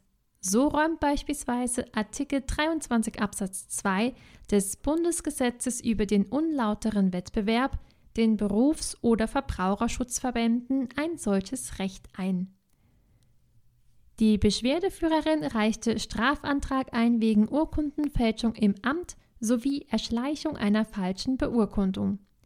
Dies betrifft die notarielle Urkunde, die für den Verkauf von Wohnungen unterzeichnet wurde, wonach das Gebäude einer dem Stockwerkeigentum ähnlichen Regelung unterliege. Der Straftatbestand der Urkundenfälschung soll das Vertrauen der Öffentlichkeit in die Richtigkeit einer Urkunde schützen, ebenso das Vertrauen in Amtshandlungen des Staates und seiner Beamten. Individuelle Interessen könnten dadurch beeinträchtigt werden, dass eine Person durch die Urkundenfälschung als geschädigt angesehen werden könne, also wenn sie konkret darauf abzielt, ihr zu schaden. Die Schaffung einer Fälschung war im vorliegenden Fall nicht darauf ausgerichtet, der Beschwerdeführerin zu schaden. Was die zivil- und strafrechtlichen Verfahren gegen die Beschwerdeführerin betrifft, die ihre Ehre oder ihr Vermögen schädigen könnten, so waren diese nicht die unmittelbare Folge der Schaffung und Verwendung der Urkunde in der Beschwerde beschriebenen Weise. Der Schaden, der der Beschwerdeführerin durch die Verwendung der fraglichen Urkunde entstehen konnte, war nur mittelbar. Die Berufung auf das LTDR sei auch nicht hilfreich, da sich die fragliche Norm nur auf das Verwaltungsverfahren beschränkt.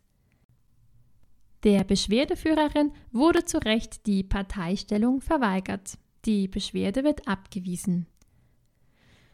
Puh, jetzt dürfen wir alle einmal kräftig durchatmen, bevor wir zum zweiten Teil des Podcasts kommen, dem Interview mit einer Expertin. Wie oben bereits erwähnt, habe ich passend zu den vielen strafrechtlichen Entscheidungen heute eine Expertin bei mir aus dem Bereich des Strafrechts. Gabriela Matefi ist Rechtsanwältin und Mediatorin. Sie war 15 Jahre lang Berufsrichterin am Appellationsgericht Basel-Stadt. Herzlich willkommen im Podcast und vielen Dank, dass Sie Ihr Expertenwissen mit uns teilen. Was genau macht diese Entscheidung so außergewöhnlich, was Ihre Publikation in der amtlichen Sammlung rechtfertigt? Ich denke oder ich kann ja nur mir selber überlegen, was das Bundesgericht zur Publikation bewogen hat oder bewe ja, bewegt, äh, dass die Frage der Legitimation von äh, Organisationen, von Verbänden im Strafrecht, im Strafverfahren, das muss unterstrichen werden, scheint äh, relativ ähm, nicht so gut verankert zu sein. Äh, und es gibt auch dazu noch wenig oder gar keine publizierten Entscheide. Und dieses Urteil ist eigentlich ganz gut geeignet, weil es so die verschiedenen Aspekte abdeckt der Möglichkeiten der Legitimation im Strafverfahren. Würden Sie dieser Entscheidung weitreichende Folgen zusprechen oder gehen Sie eher davon aus, dass es nur sehr wenige Fälle in Zukunft betreffen wird? Also insofern nicht weitreichend, als, es, als dieses Urteil eigentlich das festhält, was nach meinem Verständnis sich auch aus dem Gesetz und den schon bestehenden Kommentaren ergibt. Aber es gibt immer wieder solche Fälle, ja. Sind Sie mit der Entscheidung des Bundesgerichts einverstanden oder haben Sie hier Bedenken? Und wenn ja, welche? Nein, ich habe keine Bedenken. Ich finde den Entscheid richtig und habe selber auch schon so entschieden in eigenen Fällen. Ich meine, die, die Gesetzeslage und auch die Lehre sind eigentlich klar auf dieser Linie. Das hat jetzt meine nächste Frage etwas vorweggenommen, ob Sie je in Ihrer Laufbahn über die Parteistellung von Verbänden zu entscheiden hatten. In dem Fall ja. Ja, und es, der eine Entscheid wurde auch an das Bundesgericht weitergezogen äh, und es gibt einen deutschsprachigen Entscheid dazu. Sind Sie der Auffassung, dass generell in Gerichtsverfahren die Parteistellung von Verbänden erschwert ist und sie ihrer eigentlichen Aufgabe der Wahrung von Interessen nur ungenügend nachkommen können? Ich muss einfach zur Präzision äh, klarstellen, wir sind im Strafverfahren. Und so, die Frage ist sehr offen gestellt. Ich denke, im öffentlichen Recht, da haben wir eine klare äh, Lage, auch eine klare Rechtsprechung, dass Verbände die Interessen vertreten können, sofern sie gewisse äh, Auflagen erfüllen. Im Strafverfahren ist, halte ich den Entscheid für richtig, dass Verbänden nicht eine Klagrolle zukommt, also dass sie nicht als Privatklägerschaft, welche eine relativ starke Stellung hat, dass sie da nicht einfach delgel zugelassen sind, weil es geht beim Strafrecht um Rechtsgüter der, der einzelnen Rechts Beteiligten, also der, trotz allem auch wieder der natürlichen Personen und nicht der juristischen Personen, wobei dort muss ich eine Klammer machen. Es gibt auch umgekehrt etliche Entscheide, wo das Bundesgericht sagt, der Rechtsanspruch, ein, ein direkter Rechtsanspruch zum Beispiel von juristischen Personen kann nicht von den mittelbar Betroffenen Teilhaberinnen, Teilhabern dieser juristischen Personen strafrechtlich eingeklagt werden. Also konkret, die Aktiengesellschaft kann, wenn sie betrogen worden ist, nur selber sich als Privatklägerin konstituieren, nicht die einzelne Aktionärin, der einzelne Aktionär. Das ist sehr interessant. Haben Sie noch generelle Anmerkungen zum Urteil? Ich habe eigentlich nur festgestellt, dass auf ein dass die Partei, die, die Beschwerdepartei sich auf ein Urteil beziehen soll, auf ein, ein Bundesgerichtsurteil, das ich so nicht gefunden habe. Ähm, es muss sich um einen Verschreiber handeln. Die, die, Referenznummer findet sich nicht unter den veröffentlichten Urteilen. Ich, äh, ich wollte das anschauen, worauf sich die berufen und habe dann gesehen, nein. Und gut, was ich vielleicht wirklich noch gerne äh, beliebt machen, sich klar zu sein, dass es hier um Strafrecht geht und dass es für Behörden nur dann eine Möglichkeit gibt, sich an einem Strafverfahren zu beteiligen, wenn das Gesetz eine solche Rolle vorsieht. Also das kann auch das kantonale Gesetz vorsehen, aber das ist wahrscheinlich sehr, sehr selten. Und ich hatte einen Fall, wo eine Behörde das bis zum Bundesgericht durchgekämpft hat und sich dort nochmals sagen lassen musste, dass sie kein solches Recht hat. Also nicht nur Verbände, sondern auch Behörden können nicht für irgendwelche Anliegen, die sie in ihrer Arbeit vertreten, bearbeiten müssen. Dort ging es konkret auch um die Rechte eines, eines oder mehrerer Mitarbeitenden.